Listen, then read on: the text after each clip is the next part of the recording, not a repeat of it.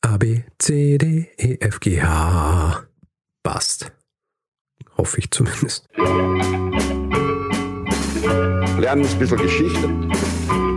Lernen ein bisschen Geschichte, dann werden Sie sehen, Herr Reporter, wie das sich damals entwickelt hat. Wie das sich damals entwickelt hat.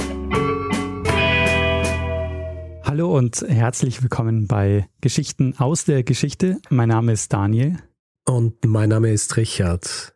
Ja, und wir sind zwei Historiker, die sich Woche für Woche eine Geschichte aus der Geschichte erzählen, immer abwechselnd. Das heißt, der eine erzählt dem anderen immer eine Geschichte und derjenige, der sie erzählt, bekommt, weiß nicht, worum es geht. Richtig. Wir sind bei Folge 282 angelangt, Richard. 282 Folgen. Das ist 282. Ah ja, tatsächlich. Oder? Habe ich mich ja, erzählt? Nee. Ja, na, passt schon. 282 Folgen und ähm, weißt du noch, worüber wir letzte Woche gesprochen haben? Ja, natürlich. Du hast die Geschichte eines Putschversuchs in Spanien im Jahr 1981 erzählt. Genau, es ging um den ähm, Putsch in Spanien, als die junge Demokratie in Gefahr war für eine Nacht. Und ich habe sicher noch mehr Fehler gemacht, aber zwei sind mir unangenehm aufgefallen. Oder auf zwei bin ich hingewiesen Sind sie worden. dir aufgefallen? Ja, also eine ist mir tatsächlich äh, selber aufgefallen und zwar, es geht ja um ähm, den weißen Elefanten. Ja. Und ich sag wirklich durchgehend Elefanto Blanco und es muss natürlich Elefante Blanco heißen.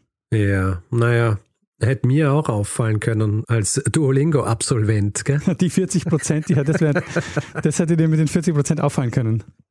Ich glaube, ich habe nie einen, noch nie einen Satz mit Elefant verwendet, deswegen, ja. so viel dazu. Und die zweite Sache war, sollte ein neuer Ministerpräsident gewählt werden. Mhm. Und äh, der heißt Leopoldo Calvo Sotelo. Und ich sage einmal Soleto statt Sotelo. Ach, Soleto, ja, okay. Beides richtig notiert, aber falsch gesagt im Eifer des Gefechts. Kenne ich, kenne ich. so wie ich es bei um, der Folge über, über St. Helena gemacht habe. Wo ich Bellophon statt Bellerophon ähm, Und, äh, abwechseln. Aber also ich, war- ich war nicht so konsequent wie du, was das, was das Elefanto angeht. Aber naja. Und äh, wir müssen Gut. einmal, einmal vielleicht Ja. nochmal reden über ähm, die Geschichte davor, Hm, über okay. Lemuria. Oh ja. Der Koboldmaki, Richard, ist doch kein Lemur. Was ist kein Lemur? Ja, der Koboldmaki ist kein Lemur. Hast du das Feedback nicht gelesen? Wo? Unter anderem auf Twitter. Mhm. Ist mir nicht untergekommen. Äh, es gibt aber auch ein, äh, noch als, äh, gibt's auch als Kommentar auf der Seite. Also schau, mein zugegeben spärliches Wissen, was Lemuren angeht und auch was diese Frage angeht, beruht auf der Tatsache, dass ich ein Bild ausgesucht habe für das Episodenbild und dieses Bild zeigt die Zeichnung eines Lemurs und zwar eines Colored Brown Lemurs im Englischen. Wenn du den nachschlägst auf, auf Wikipedia und dann ähm, auf Deutsch gehst, dann ist sein Name Halsbandmaki. Mhm, genau. Und meine ähm, Schlussfolgerung daraus war, wenn ein Halsband-Maki zur Gruppe der Lemuren gehört, dann gehören alle Makis zur Gruppe der Lemuren. Ah, verstehe. Das ist aber wahrscheinlich ein äh, Druckschluss. Also das äh, ist auch der Offen- Kommentar. Offenbar, ja. Auch der Kommentar, den wir auf der Seite haben. Heißbahn-Maki gehört zu den Lemuren, Kobold-Maki gehört nicht zu den Lemuren. Äh, ich habe mich ein bisschen versucht einzulesen in diese Lemuren-Geschichte und ähm, es ist so, dass man früher die Kobold-Makis wohl wirklich auch zu den Lemuren gezählt hat. Ähm, und da gibt es aber diese Unterscheidung mit den Halbaffen, die es nicht mehr gibt und das, ähm, so genau weiß ich das nicht, aber ja, keine Ahnung. Hm. Ich würde sagen, so viel zum äh, Feedback. Ähm, hast du noch irgendwas, Richard, was du noch loswerden willst, bevor wir in die Geschichte einsteigen? Nö, Sehr gut. ich denke, ich will jetzt meine Geschichte erzählen. Du, du brennst darauf, endlich ähm, wieder eine Geschichte zu erzählen. Und äh, ich freue mich drauf, weil ich mich zurücklehnen kann und äh, deinem, deiner Geschichte lauschen werde. Gut, Daniel. Vielleicht einleitend, das sollte ich erwähnen, weil du vorhin Twitter, Twitter, Twitter erwähnt hast. Irgendjemand hat auf Twitter geschrieben, er hat jetzt genug vom 19. Jahrhundert Mhm. und wir sollen doch wieder mal ins frühe Mittelalter zurückkehren. Und weil es meine Aufgabe ist, unser Publikum zufriedenzustellen, Meine nicht, oder wie?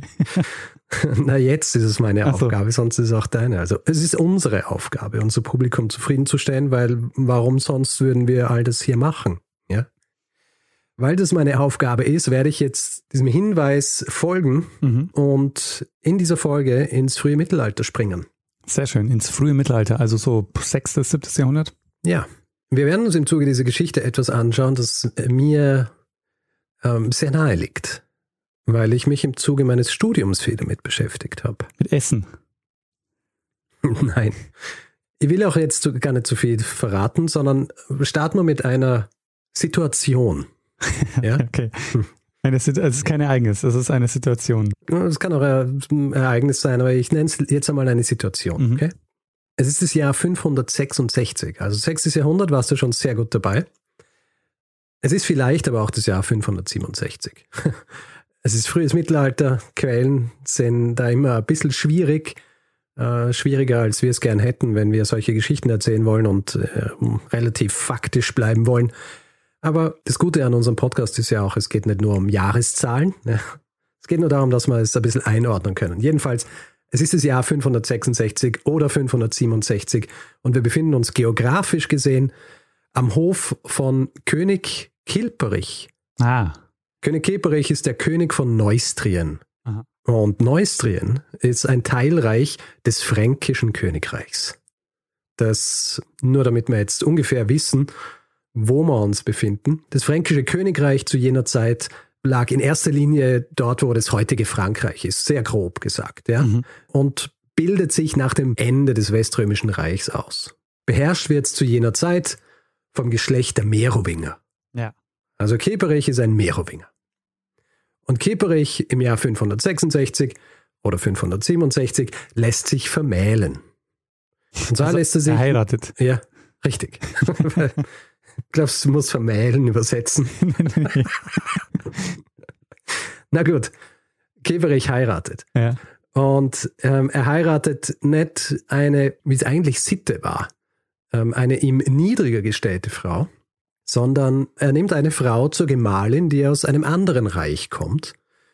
Und ihr Name ist Galswinter. Und sie ist eine visigotische oder wie es bei uns im Deutschen auch heißt, westgotische Prinzessin. Mhm. Westgoten zu jener Zeit haben Hispanier besiedelt, also die iberische Halbinsel, und zwar unter der Herrschaft des Königs Athanagild. Und Athanagild ist der Vater von Galswinter. Und diese Art der Heiratspolitik war nicht üblich vorher. Es war im Merowingerreich eher so, dass du als König dir eine niedriger stehende Frau gesucht hast. Ja, es war nicht unüblich, dass du zum Beispiel auch der Frau nimmst, die vor einem Markt war oder so. Kommen wir aber noch zu sprechen drauf. Jedenfalls Athanagild, der König der Westgoten, hat eingewilligt, dass seine Tochter Kilperich heiraten darf. Und warum, warum willigt er ein? Weil es nicht die erste Tochter ist, die mit einem merowingischen König verheiratet wird. Nämlich seine andere Tochter, Brunhild, ist mit einem anderen merowingischen König verheiratet, Sigibert. Und Sigibert ist der Bruder Kilperichs. Ja, also nur zum Verständnis. Kilperich, König von Neustrien, heiratet Galswinter oder Geilswind und sein Bruder Sigibert ist bereits mit ihrer Schwester verheiratet, Brunhild. Okay, ja. Der Grund, dass Kilperich Galswinter heiraten will, ist, dass er in einem gewissen Wettstreit mit seinem Bruder Sigibert steht. Also, das ist nicht der einzige Grund, aber es ist vor allem auch ein Grund. Und um zu erklären, warum er in diesem Wettstreit mit seinem Bruder Sigibert steht, muss ich etwas ausholen und wir machen jetzt einen kleinen Exkurs. Sehr gut. Ja, damit wir diese Zeit und dieses Königreich und diese Brüder ein bisschen besser verstehen können. Das fränkische Königreich zu dieser Zeit ist ein sehr kompliziertes Konstrukt, das auf einen eigentlich nicht so komplizierten Gedankengang zurückgeht. Wenn ein Herrscher stirbt, dann sorgt man für eine stabile Vererbung des Reichs, indem man Streitigkeiten unter den Nachkommen von vornherein ausschließt. Ja? Zumindest ist das der Plan. Und wie macht man das am besten? Indem man das Reich teilt. Ah, Du wolltest also- das gerade sagen, oder? Nee, ich wollte sagen, es gibt zwei Möglichkeiten. Entweder ähm, das Reich wird als eins weitergegeben, dann bleibt eigentlich das Reich stabiler. Oder du teilst es, ähm, dann sind die Leute zwar zufriedener, aber es gibt trotzdem ja Streitigkeiten vielleicht, äh, weil dann, du hast so zwei Reiche, die dann gegeneinander kämpfen, eventuell. Ja, oder drei. es ist nämlich so, im Jahr 561 stirbt der merowingische König Clothar I. Und sein Reich wird aufgeteilt, und zwar wird es nicht in drei, sondern in vier Teile geteilt. Mhm. So viele Söhne hat er nämlich. Zwei dieser Söhne kennen wir bereits, Kilperich und Sigibert, und die anderen sind Guntram und Karibert. Und wie ich vorhin schon gesagt habe, grundsätzlich ist das Ganze dazu gedacht, das Reich relativ stabil zu halten, weil das Ganze läuft noch immer unter dem Mantel fränkisches Königreich, obwohl es Teilreiche gibt. Ja? Mhm. Es stellt sich aber natürlich schnell raus, funktioniert so nicht. Zuerst einmal, weil Kilperich sich von Anfang an nicht als gleichwertig mit seinen Brüdern sieht, sondern besser. Ja. Für Kilperich ist klar, er ist der Lieblingssohn seines Vaters, kommt wahrscheinlich auf diesen Gedanken, weil er der einzige Sohn aus der zweiten Ehe seines Vaters ist. Und kurz nachdem der Vater stirbt, ähm, und kurz bevor das Reich offiziell aufgeteilt wird, unter den vier Brüdern versucht er schon unterschiedliche Dinge. Und zwar versucht er, den Staatsschatz, der sich in Paris befindet, an sich zu reißen. Die Brüder können ihn zwar aus der Stadt vertreiben und die Reichsteilung geht dann eigentlich recht äh, geordnet vonstatten. Kilperich bekommt Neustrien, das ist das Reich im Westen. Sigibert bekommt Austrasien, das ist mehr so im Osten, gibt noch andere Ländereien dazu. Guntram kriegt Burgund und Karibert, der Älteste, kriegt eigentlich die wichtigsten Teile, also Paris, als Residenzstadt des Reichs. Dazu aber auch größere Gebiete im Süden und im Norden, zum Beispiel Bordeaux, Limoges oder Poitiers. Aber für Kilperich ist es noch immer nicht genug. Ja. Kurz nach der Reichsteilung stirbt einer der Brüder, nämlich Karibert, also der, der die reichsten Teile eigentlich kriegt. Und äh, dieses Karibert-Erbe, das wird dann aufgeteilt unter den drei Brüdern. Kilperich reicht es aber noch immer nicht. Das Interessante dabei ist, sein Teilreich, Neustrien, ist eigentlich reich, ja, weil neben der Hauptstadt dieses Teilreichs, Soissons, enthält es nach der Aufteilung des Kariberts Erbe dann auch Paris, Tours und Rouen und es ist flächenmäßig klein, aber relativ reich. Kipperich stört sich daran, dass es flächenmäßig so klein ist und will sein Reich eigentlich ständig erweitern und ist dann in einem ständigen Kampf mit seinen Brüdern, vor allem eben mit Siegibert. Also dieses Verhältnis zwischen Siegibert und Keperich ist sehr angespannt. Ähm, äh, es gibt auch schon kriegerische Auseinandersetzungen, also sie fallen gegenseitig in ihre Gebiete ein, versuchen auch Städte zu besetzen, besetzen teilweise Städte. Grundsätzlich sowieso eine schwierige Situation und dann beschließt Siegibert, dass er diese Tradition nicht fortführen will, dass man sich eine niedere stehende Frau nimmt und nimmt sich Brunhilde, die westgotische Prinzessin zur Frau. Und für Kieperich ist jetzt eben klar, er braucht auch eine westgotische Prinzessin zur Frau. Äh, die Sache ist, Kieperich ist eigentlich schon verheiratet. Ja? Also Kieperich hat eine Frau, oder Vera, und eine Auflage, die ihm Winter bzw. Geilswind macht, ist, er soll sich von seiner Frau scheiden lassen bzw. von seiner Frau trennen und er soll auch sonst keine Konkubinen haben. Mhm. War nicht unüblich, dass Könige eine Hauptfrau quasi gehabt haben und dazu dann auch noch äh, andere Frauen, ja, die ein bisschen einen anderen Status gehabt haben. Laut Gregor von Tours, der die Hauptquelle ist für diese, für diese Zeit, hat er Weltchronik geschrieben und in dieser Weltchronik kommt eben recht detailliert die Zeit der merowingischen Könige vor, weil er ein Zeitgenosse war. Ja? Also er hat es geschrieben, während es passiert ist, mehr oder weniger, was für uns natürlich als als Historiker immer eine schöne Sache ist, ja. ist besser, als wenn es 100 oder 200 oder 500 Jahre später geschrieben ist. Jedenfalls, laut Gregor von Tour liebt Kilperich Gals Winter sehr und es gibt ein, es gibt ein Zitat aus seinem Werk. Da schreibt er, sie wurde von ihm mit großer Liebe verehrt. Sie hatte nämlich große Schätze mitgebracht. Also, er liebt sie in erster Linie wegen der Mitgift, die er kriegt. Ja. ja?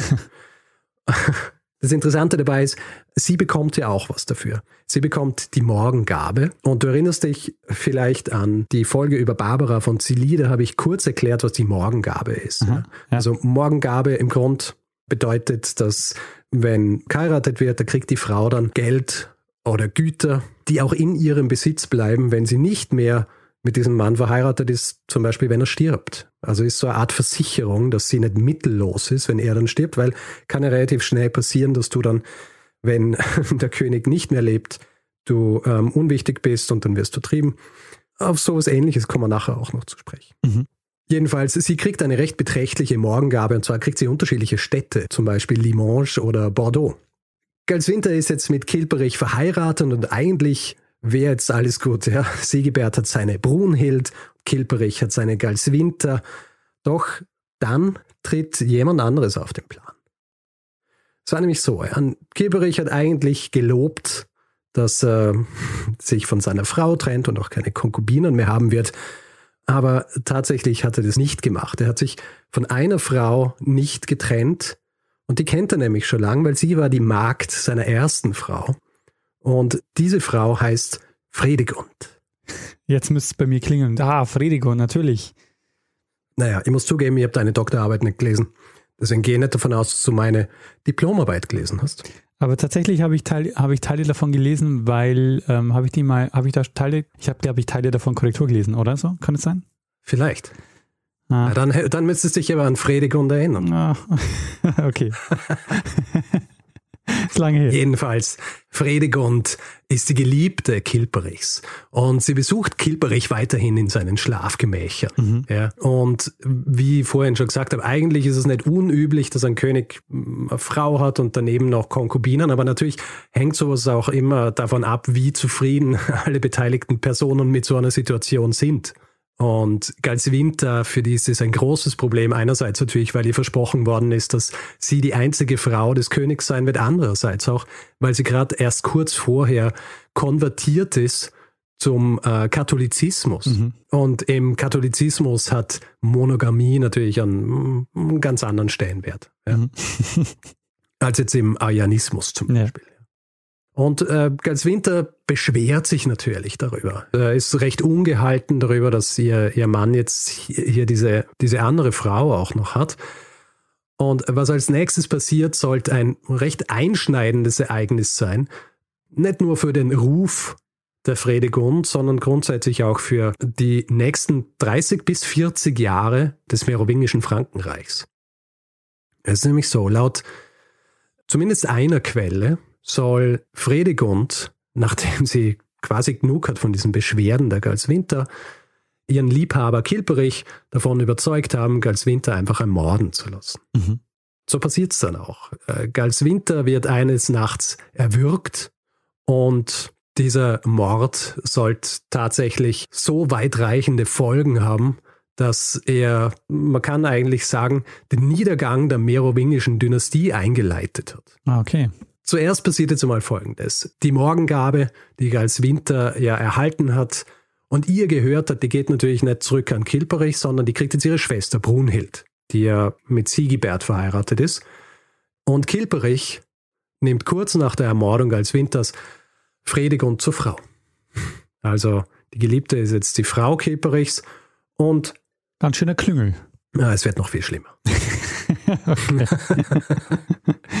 Jedenfalls Brunhild, die Schwester der Ermordeten, die ist, wie man im Englischen so schön sagt, out for blood. Also die will jetzt natürlich Rache haben dafür, dass ihre Schwester hier ermordet worden ist. Mhm. Nicht nur, dass ihre Schwester ermordet worden ist, sondern dass sie auch noch auf Betreiben der Liebhaberin ermordet worden ist. Ja, das ist eine riesengroße Schmach.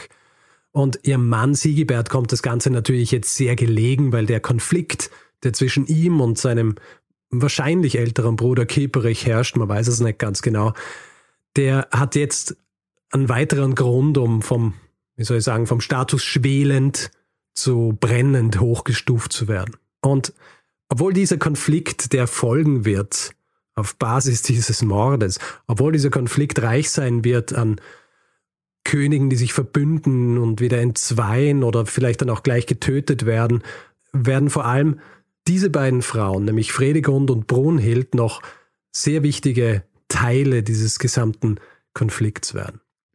Diese Auseinandersetzung zwischen diesen beiden Brüdern verläuft so, wie man sich's vorstellt. Ja, es werden Armeen aufgestellt, es werden Städte besetzt, teilweise zum Beispiel Tours und Poitiers von Kipperich. Es werden Versuche unterschiedlicher Art angestrebt, die Wogen zu glätten.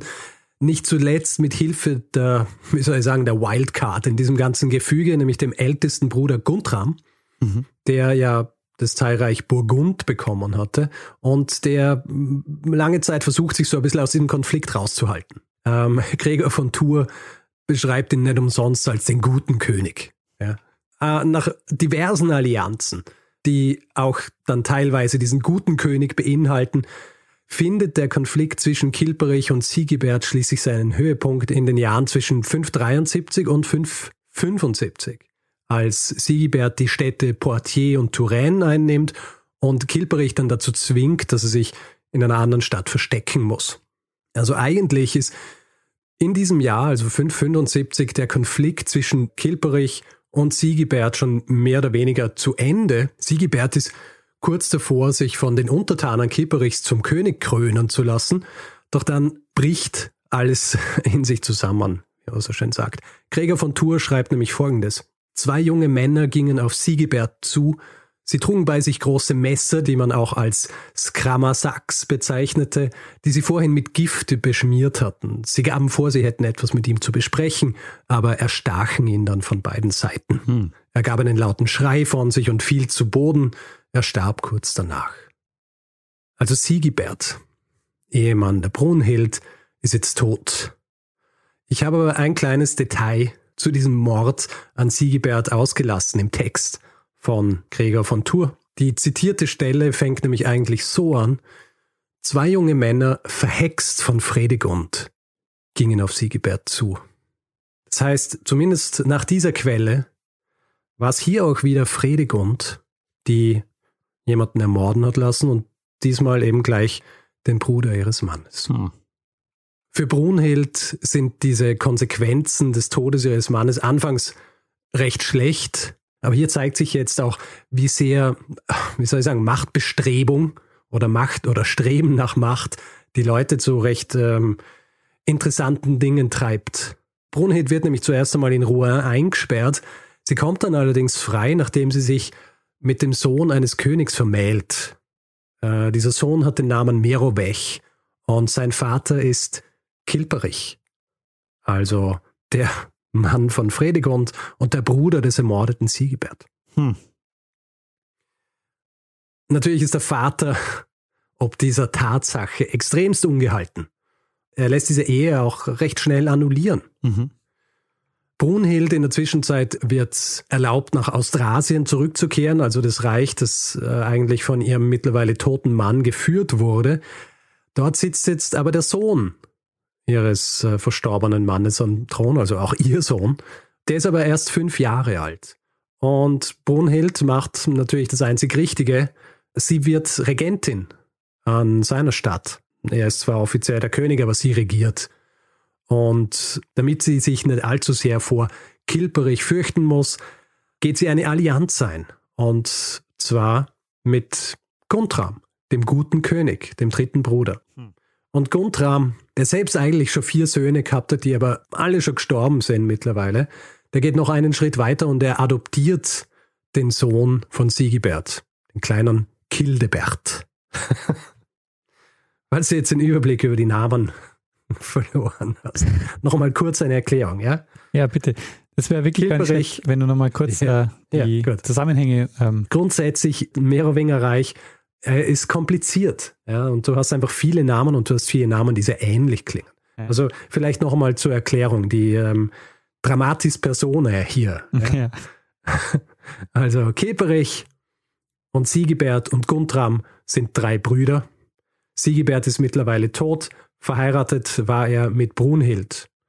Kilperich ist verheiratet mit Fredegund und nach dem Tod Sigeberts sitzt jetzt sein Sohn auf dem Thron und der heißt Hildebert. Mhm. Und vorhin habe ich ja einen anderen Sohn erwähnt, nämlich den Sohn Kilperichs, der die Brunhild geheiratet hat. Merobech, naja, die Tatsache, dass er Brunhild geheiratet hat und sie die größte Widersacherin Fredegunds ist, diese Tatsache, die wird er nicht unbeschadet überstehen, weil Fredegund lässt ihn kurzerhand ermorden. Das Ganze wird zwar offiziell als Selbstmord dargestellt, allerdings ist allen klar, auch den, den Leuten, die die Quelle geschrieben haben, vor allem eben Gregor von Tours, dass Fredegund schuld ist am Tod des Merowech. Und weil wir gerade dabei sind, weil Fredegund die Leute ermorden lässt, vor allem Söhne ihres Mannes Kilperichs, sie lässt auch einen weiteren Sohn Kilperichs umbringen, nämlich Clovis. Und du fragst dich jetzt natürlich, was bringt es eigentlich, dass die ständig die Söhne von, äh, von ihrem Mann umbringen lässt? Es ist so, beide diese Söhne waren Söhne der ersten Frau mhm. von Keperich. Und was will man als Königin nicht? Dass es Erben gibt, mit denen man selber nicht verwandt ist. Ja. Also, weil wenn der König stirbt und es ist nur, er hat nur einen Erbe, der von der anderen Frau ist, dann ist sie natürlich entsprechend entmachtet. Aber alle Leute im Umfeld umzubringen, ist auch keine Lösung, oder? Ah, wir sind mit der Geschichte noch nicht fertig. ja. Es ist so, Fredegund hat mittlerweile schon auch Kinder von Kilperich bekommen. Allerdings haben die zwei Nachteile. Entweder sie sind weiblich, was fürs Vererben nicht wahnsinnig gut ist, oder sie sind tot, weil sie die Kindheit nicht überlebt haben. Darum ist natürlich die Devise für Fredegund weg mit den Kindern der, der früheren Frau. Was ist in der Zwischenzeit passiert? Ja? Es werden Allianzen geschmiedet. Zum Beispiel ähm, geht Kildebert, der mittlerweile der Adoptivsohn des Guntram ist, eine Allianz mit Kilperich ein. Aber diese Allianz wird dann schnell wieder gelöst, dann geht es in die andere Richtung. Und äh, was für diesen ganzen Konflikt recht unüblich ist, ab dem Jahr 583 sind Kilperich und sein Bruder Guntram eigentlich mh, mm, in einem gewissen Friedenszustand. Ja, also es ist nicht unwahrscheinlich, dass Guntram vielleicht versuchen wird, in seine Ländereien oder in seine Länder einzufallen, aber im Jahr 583 ist eigentlich alles ganz okay. Nur diese, diese Ruhe, die währt natürlich nicht lang. Im Jahr 584, Kieperich residiert zu jener Zeit in seiner Villa in der Nähe von Schell, kommt er eines Tages vom Jagdausflug zurück. Beim Absteigen von seinem Pferd kommt ein Mann auf ihn zu, sticht ihn in die Seite und dann im Bauch und Keperich ist tot.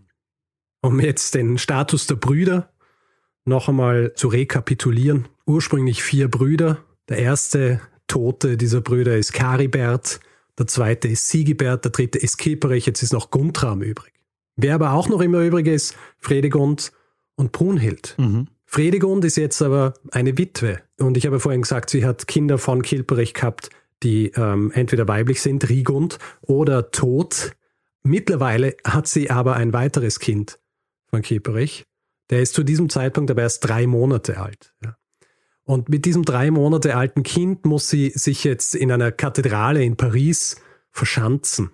Weil du hast es vorhin auch schon angesprochen oder ich habe es angesprochen, wenn ein König stirbt und die Königin ist äh, nicht entsprechend abgesichert, dann kann es recht schnell sein, dass sie vom Hof flüchten muss zum Beispiel. Ja, weil es andere Leute gibt, die jetzt Anspruch auf den Thron haben und sie rechtlich gesehen eigentlich keine wahnsinnig gute Stellung hat, außer sie hat natürlich einen Erben und Fredegund muss flüchten zuerst, weil es einen Usurpatoren gibt, der versucht, den Thron zu übernehmen, obwohl er eigentlich nicht der Next in Line wäre, weil es ja diesen Sohn gibt von Keperich.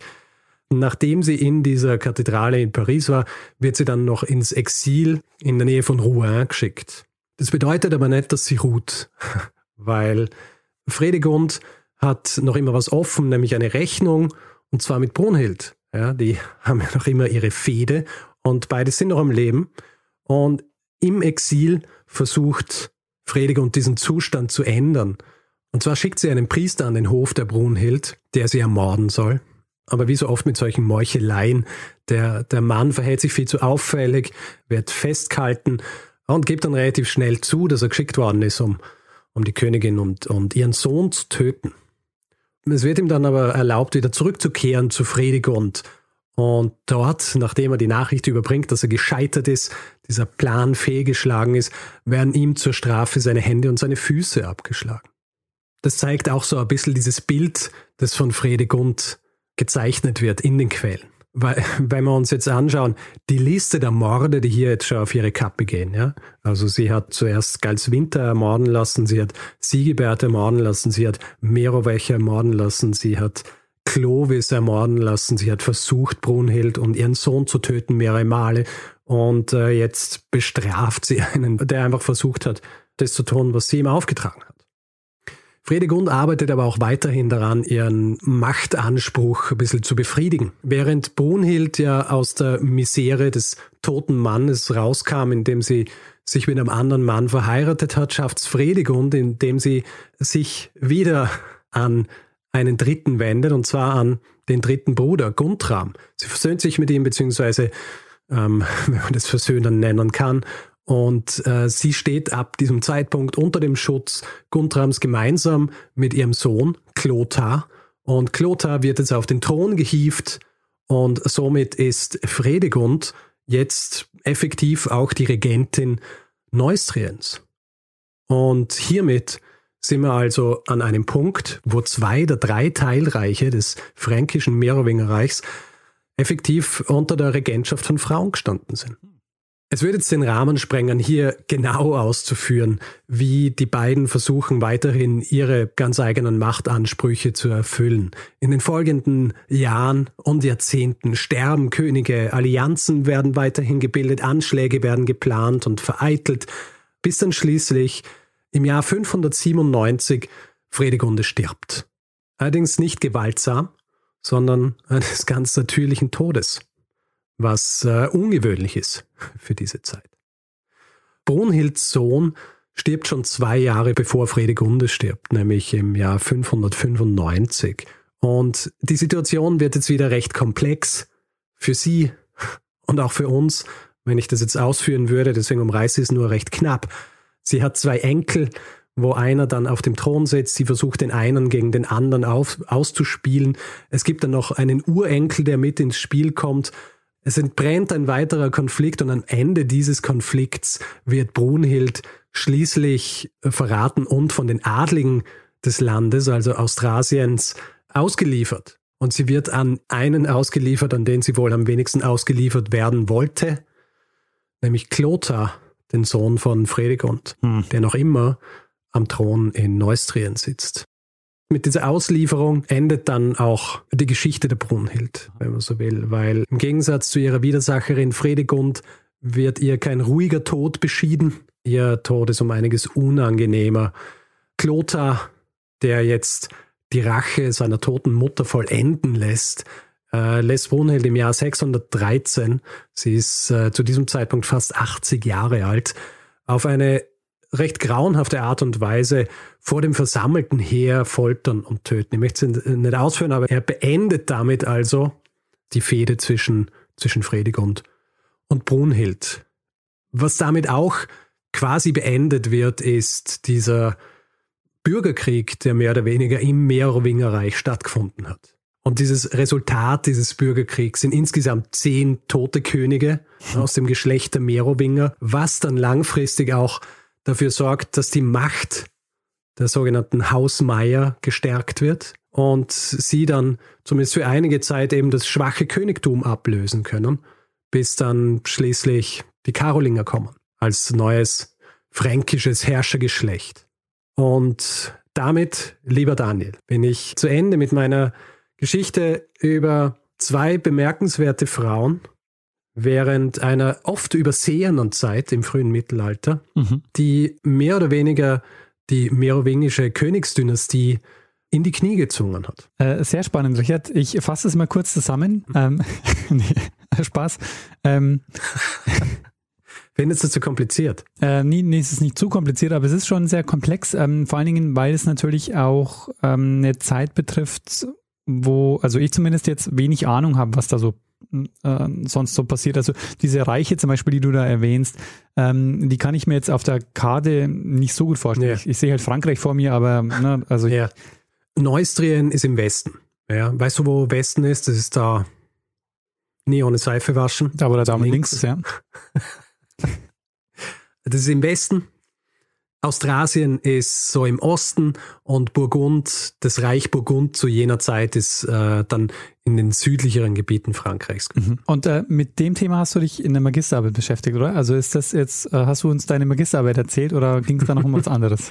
In meiner, in meiner Magisterarbeit ist es darum gegangen, wie unterschiedlich die unterschiedlichen Personen bei Gregor von Tour dargestellt werden und hier auch mit einem Fokus auf, wie er unterschiedlich Frauen beschreibt versus, versus Männer. Also ich habe zum Beispiel auch so Kapitel, wo ich mir anschaue, wie er über Kilperich und Fredegunde schreibt und wie er über zum Beispiel Guntram, Sigebert und Brunhilde schreibt. Und äh, weil ich vorher auch einmal so eine Auflistung gemacht habe der Morde, die Fredegund macht, ja, oder begeht zumindest die, äh, wie es in den Quellen steht.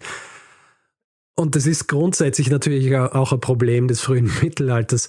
Du musst dich ja ein bisschen verlassen können auf diese Quellen, aber du kannst es halt auch nicht immer. Ja.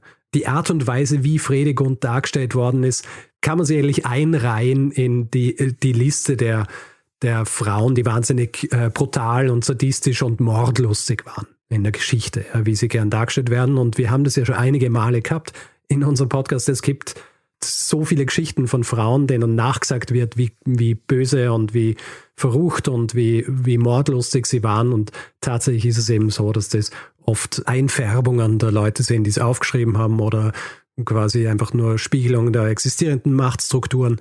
Und so ähnlich war es wahrscheinlich auch bei Fredegrund und mhm. Brunhild. Also Brunhild kommt wahnsinnig gut weg. Es ist ganz interessant, weil das erste Mal, als Gregor von Tours sie beschreibt, beschreibt er sie als diese wunderschöne Frau, die gleichzeitig auch so tugendhaft ist und all solche Dinge. Und über Fredegrund hat er eigentlich nur Böses zu sagen, über Kilperich noch mehr Schlechtes. Ja, Kilperich ist für ihn, und er beschreibt es wörtlich, der Nero seiner Zeit. Mhm. Ja. Also von den mag er überhaupt nicht.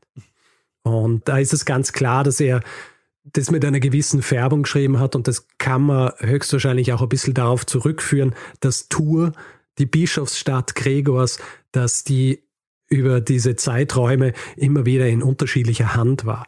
Also es ist, äh, es ist nicht unwahrscheinlich, dass er seine Texte mit Absicht so geschrieben hat, um jemand anderem zu zeigen, wo seine Loyalität liegt. Mhm. Die Hauptquelle ist ja Gregor von Tours, der diese Geschichte niederschreibt. Ja. Ähm, wie, wie schreibt er denn? Also der schreibt es wahrscheinlich auf, auf Latein. Latein. Ja. Also es gibt die, die zehn Bücher Gregors äh, von Tours und Gregor oder Gregor von Tours und beschäftigt sich mit, mit diesen merowingischen äh, Königen und Königinnen, die ich jetzt gerade beschrieben habe. Mhm.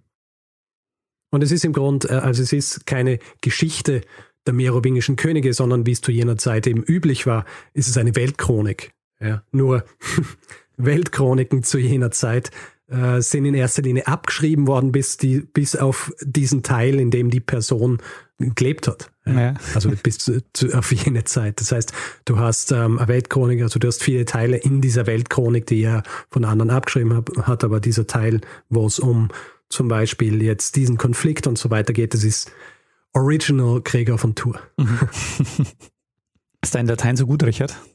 Nein, ich habe natürlich Übersetzungen äh, äh, gelesen. Und da ist es nämlich auch ganz interessant, weil du die Art und Weise, wie Gregor zum Beispiel Fredegon schreibt, wird in manchen Übersetzungen abgeschwächt und in anderen ziemlich hervor, äh, also hervorgestrichen. Es gibt zwei englische Übersetzungen und ich habe die Arbeit auf Englisch geschrieben, deswegen habe ich mich in erster Linie mit englischen Übersetzungen beschäftigt. Es gibt äh, für diese eine Textstelle als, als die beiden Männer Sigebert töten.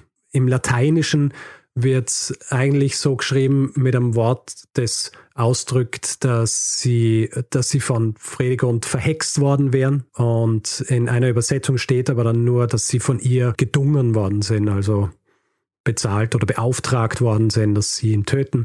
In der anderen steht es aber schon tatsächlich so, dass sie, dass sie ihn äh, bewitched hat. Mhm. Also es ist ein gutes Beispiel dafür, wie schwer es ist, nicht nur solche Dinge richtig zu lesen und richtig einzuordnen, sondern auch dann die Übersetzungen richtig einzuordnen. Warum hat jemand das jetzt so übersetzt und nicht anders? Naja.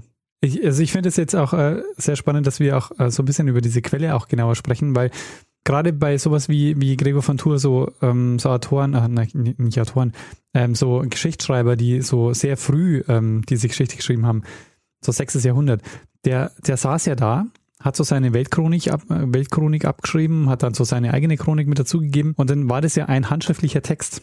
Ja. Den hat er ja, ähm, also das war ja, es gab quasi kein Desktop-Publishing und auch kein, kein, keine Druckerpressen, mit denen er das dann verbreitet hat, sondern der hat ja. Naja, es, es, gab Drucker und diese Drucker saßen halt in den Klöstern. genau. So, ja. Wo du aber auch keine Handhabe hast, ähm, ob die nicht Sachen weglassen, ob die nicht Sachen vielleicht anders umformulieren, gibt es ja auch viel. Es gibt ja immer sehr unterschiedliche Textversionen ähm, von, von diesen Texten, ja. die dann überliefert sind. Hm. Weil du von Textversionen sprichst, fällt mir gerade noch was ein zu diesem gesamten Konflikt hier. Mhm. Das Nibelungenlied, das dir bekannt ist wahrscheinlich. Das Nibelungenlied, es wird angenommen, dass ein, ein Teil dieses Nibelungenlieds inspiriert ist von diesem Konflikt zwischen Fredegond und Brunhild. Genau, das war, wollte ich nämlich gerade fragen, da kommt ja Brunhild mhm. auch vor, ne? Genau, es kommt der Brunhild vor, aber interessanterweise, wenn man sich die, die Darstellung anschaut, der Brunhild in, im Nibelungenlied und die tatsächliche Brunhild, wie sie in den Quellen beschrieben wird, ist es so, dass die Brunhild im Nibelungenlied eher äh, die Fredegund wäre. Oh, das wird noch Weil sie die Böse ist. Ja, die, du hast ja, du hast ja, es ist, es ist kompliziert. Du hast die Brunhild im Nibelungenlied, die quasi so diese ätherische ist, die aber eben auch Böses will, die diese Machtansprüche hat und dann hast Kriemhild, die ja die, die, wenn ich es richtig Erinnerung habe, die verheiratet ist mit oder äh, liebt den Siegfried oder ist sie verheiratet das ist so lange her. Ich glaube, Brunhild wird gezwungen, dass er sich mit Gunther verheiratet über die List, dass Siegfried sie besiegt hat bei dem Wettkampf. Ähm, ja, auf jeden Fall, deswegen ist mir eingefallen, weil du von Handschrift geschrieben, äh, geredet hast. Mhm. Interessantes Detail am Rande. Eine der drei handschriftlichen Überlieferungen des Nibelungenlieds ist in Hohenems gefunden worden in Hohenems Vorarlberg. Ah, verstehe. Du, äh, ja. also die erste Ecke, wo du, wo du herkommst. Ja. Also ich komme nicht aus Hohenems, aber es ist halt im gleichen Bundesland. Also deswegen habe ich gedacht, das ist vielleicht interessant, das, äh, das zu wissen. Ah, aber es gibt nur drei überlieferte äh, Versionen. Es gibt drei vollständige. Die über diesen langen Zeitraum, also das ist auch so echt so ein Wahnsinn, wenn man sich ähm, anschaut, wie heutzutage Informationen verbreitet werden. Ja, und was bringt's? Sind wir gescheiter deshalb? naja, ähm, bisschen gescheiter sind wir schon, oder? Also wir können heutzutage Computer bauen und äh, das Internet kommunizieren. Ja, kannst du einen Computer bauen? Na, aber die Menschheit kann's. ähm, ja. Es gab, ähm, es, äh, ich weiß gar nicht, ob, ob das ein Quatsch ist oder ob ich das wirklich gehört habe, aber es gibt ähm, so, eine, so eine Idee, was passieren würde, wenn du jetzt ähm, uns das komplette Wissen wegnimmst, wie man ein iPhone baut oder wie man quasi so diese Technik baut. Äh, wenn du das der Menschheit wegnehmen würdest, wie lange würde es dauern, bis wir quasi wieder so weit sind, dass wir das sowas bauen können? Und es sind da schon mehrere Jahre, vielleicht sogar Jahrzehnte. Naja, fällt ja vieles rein. In, in diese, ich meine, die Frage ist, wie viel nimmst du auch weg, das damit zusammenhängt, weil in letzter Konsequenz musst du alles, äh, musst du dann eh alles wegnehmen, also die gesamte Energieproduktion. Genau, du musst alles wegnehmen, ja. Aber wenn du die gesamte Energieproduktion wegnimmst, dann werden wir nie wieder irgendwo hinkommen, geschweige denn äh, dorthin, äh, wo wir, wo wir iPhone haben. Ja, du kannst dir ja wieder es gibt aufbauen. Ja diese, na, du kannst es eben nicht aufbauen. Das ist nämlich das Interessante. Wenn wir jetzt zurückkehren würden zu einem Status, wo wir waren, bevor wir die fossilen Brennstoffe für uns entdeckt haben, mhm. dann würden wir es nie wieder schaffen, hierher zu kommen, weil es nicht mehr genug fossile Brennstoffe gibt. Ah, verstehe, ja. Aber es ist ja, ja praktisch, weil dann könnte man das Ganze gleich mit Windkraft und mit erneuerbaren Energien machen. Ja, aber um die, um all diese Dinge bauen zu können, brauchst du Energie und die hast du in dem Ausmaß nicht mehr. Ja, verstehe. Also wir wären äh, ganz schön am Arsch. Sehr gut. Um es vornehm auszudrücken hier. Ja, da hat doch bestimmt schon jemand einen Science-Fiction-Roman geschrieben, oder? Oder irgend so ein. Ja, wahrscheinlich. Ja. Perry Roden. es gibt sicher eine Perry Roden-Folge dazu. Sehr gut. Ähm, vielleicht noch, das Ganze war offensichtlich kein Hinweis, weil ich mich viel damit beschäftigt habe. Ja, du, hast, Aber, du hast schon wieder einen Hinweis geliefert. Äh, du warst der Hinweisgeber. So wie letzte Ich war der Hinweisgeber. Nein, aber tatsächlich hat mich vor, ähm, vor einiger Zeit auf Twitter Lena angeschrieben und hat meint, ob ich nicht einmal was über Brunhild und ihre Feindschaft zu Fredegund machen will. Und das habe ich in diesem Fall jetzt auch Warte mal, getan. dir schreiben einfach so Leute und sagen, hey, mach doch mal was über Brunhild. Woher weiß die Person, dass du was über Brunhild also war das Zufall, dass sie. Ja. Interessant. Das war Zufall. Ich habe dann geschrieben, ah, interessant, weil meine Diplomarbeit ist. Ah, okay. Also ihr kanntet euch nicht vorher, das meine ich. Nein. Ah, okay. cool. Ja, ja. Ein schöner Zufall. Ich sehe, bei der, bei der Menge an Hinweisen, die wir kriegen, war es nur eine Frage der Zeit. ja. Bis irgendwann einmal auch mein Diplomarbeitsthema drankommt. Ja, mir hat noch nie was, äh, noch nie jemand äh, zu Brunhild was geschickt. Oder zu den Meerwingen. Aber wahrscheinlich, weil alle wissen, ja, aber vielleicht, aber vielleicht zur Geschichte der Fotografie. Das stimmt. Siehst? Na, die Folge hast du schon gemacht. Ja, ja, aber dir hat ja sicher jemand auch mal was zu anderen Themen, äh, was die mit Fotografie zu tun haben, geschickt, oder? Ah, bin mir gar nicht sicher. Ja. Naja, gut, äh, Daniel, hast du noch Fragen äh, ich zu noch dieser? Vielleicht, vielleicht noch was zur, zur Literatur. Zwei Bücher, die so ein bisschen als Standardwerk gelten zu diesen Themen. Ähm, das eine ist äh, Die Merowinger von Patrick J. Geary, der einer äh, quasi die Koryphäe oder eine der Koryphäen auf dem Gebiet der, der Merowinger ist. Und äh, Susan F. Wemple, die hat ein Buch geschrieben, das heißt Women in Frankish Society.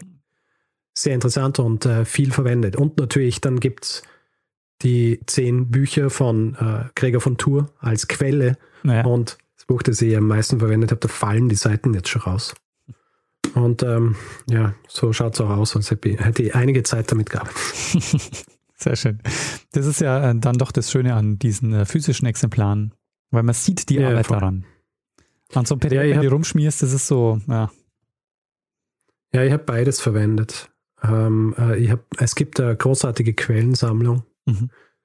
Und ich nickt ja auch hier. Quellensammlung zur mittelalterlichen Geschichte. Du wirst es nicht glauben, aber es ist eine CD-ROM.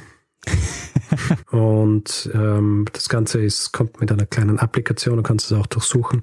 Habe ich viel verwendet. Das ist, glaube ich, meine deutsche Übersetzung von Gregor von Tour gewesen. Sehr schön. Das machst du, wenn dir, wenn du abends ein bisschen runterkommen willst, dann liest du ein bisschen Gregor von Tour, Da, viele Abende habe ich damit verbracht, Gregor von noch ein Whisky dazu. Nein, ich, ich war dann froh, als es vorbei war. als, ich, äh, als ich damit fertig war. Sehr schön. Ja gut, Daniel, damit hätte ich auch mein Diplomarbeitsthema verbraten. Wunderbar, du hast nur 282 Folgen gebraucht, um es dann doch zu machen. Ja, ich, ich war mir nicht sicher, ob ich es überhaupt machen soll, weil es mir so ähm, am Herzen liegt. Ach Verstehst? so, deshalb. Ich möchte dem Ganzen auch äh, Genüge tun.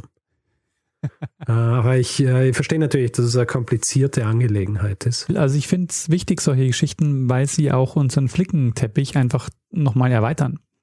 Sehr gut. Also wir können nicht nur, keine Ahnung, eine äh, 19. Jahrhundert Folge nach der anderen machen, Das ist korrekt. so wie ich nächste Woche wieder, sondern ähm, wir, wir brauchen schon auch nochmal ein bisschen mehr Abwechslung. Ja, das stimmt. Sehr schön. Gut. Daniel, äh, in diesem Fall würde ich sagen, beenden wir diese Folge mit dem nächsten Teil. Und zwar mit dem, also wir beenden es nicht, sondern gehen wir zum nächsten Teil über, nämlich dem Feedback-Hinweis-Blog. Mhm. Wer Feedback geben will zu dieser Folge, kann es per E-Mail machen. Feedback at geschichte.fm oder auf unserer Seite geschichte.fm. Auf Twitter sind wir auch. Username Geschichte FM. Auf Facebook findet man uns auch unter geschichte.fm. Und auf Spotify kann man uns auch hören, wenn man will, kann uns dort auch folgen. Und wer uns bewerten will, Sterne vergeben und solche Dinge, kann das überall dort machen, wo man Podcasts bewerten kann, aber vor allem auf Apple Podcasts. Das ist die größte Plattform, da ist unsere Sichtbarkeit dann natürlich auch am größten. Oder auch auf panoptikum.io. Wenn ihr keine Lust habt, in diesem Podcast Werbung zu hören, dann habt ihr die Möglichkeit, bei Steady euch einen Feed für 4 Euro im Monat zu kaufen. Da bekommt ihr dann die Folgen ausgeliefert, äh, jeweils eben ohne Werbung. Und ihr findet das Ganze unter geschichte.fm slash steady.